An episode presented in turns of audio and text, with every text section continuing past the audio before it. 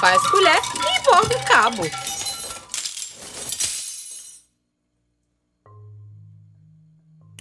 Olá pessoal, eu sou o Biratã e estou aqui mais uma vez para o segundo episódio do Faz Colher e Borda o Cabo, cujo tema é o ditado popular. Hoje vamos falar um pouco sobre a perspectiva do lugar e função dessas expressões. Eles, os ditos, estão em todos os lugares, mesmo quando indesejados, são cuspidos, gritados e sussurrados.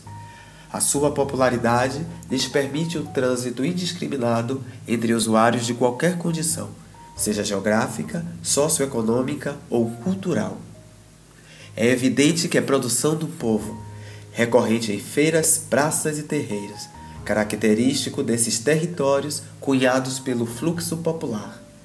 Essas expressões tornam-se constitutivo de um imaginário incomum de grandes grupos humanos que, mesmo separados por hierarquias de diversas ordens, são agrupados e identificam-se por símbolos que constituem o mesmo elemento de pertença. Genericamente, são articuladores de uma fala cotidiana, corriqueiros dão colorido e expressividade às frases dos falantes. Em sua forma ingênua, os ditos do povo evocam e organizam questões de cunho moral e existencial. São dispositivos que atuam sobre a elaboração das coisas de forma lúdica e criativa, próprio da sabedoria popular.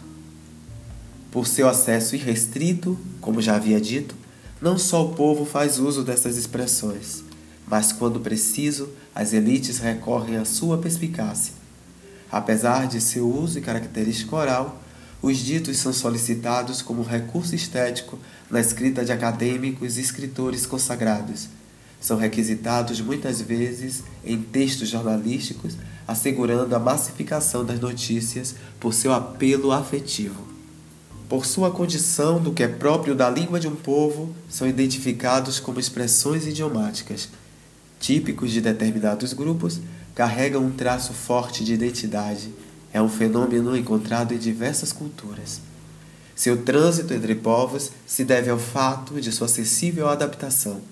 Muitos ditados que trazem em sua estrutura características singulares de determinada região são absorvidos e reorganizados de acordo com as idiosincrasias dos seus novos falantes. Esse processo é orgânico e imperceptível. E chegamos ao final do segundo episódio do nosso podcast. Muito obrigado por me acompanhar até aqui e até o próximo.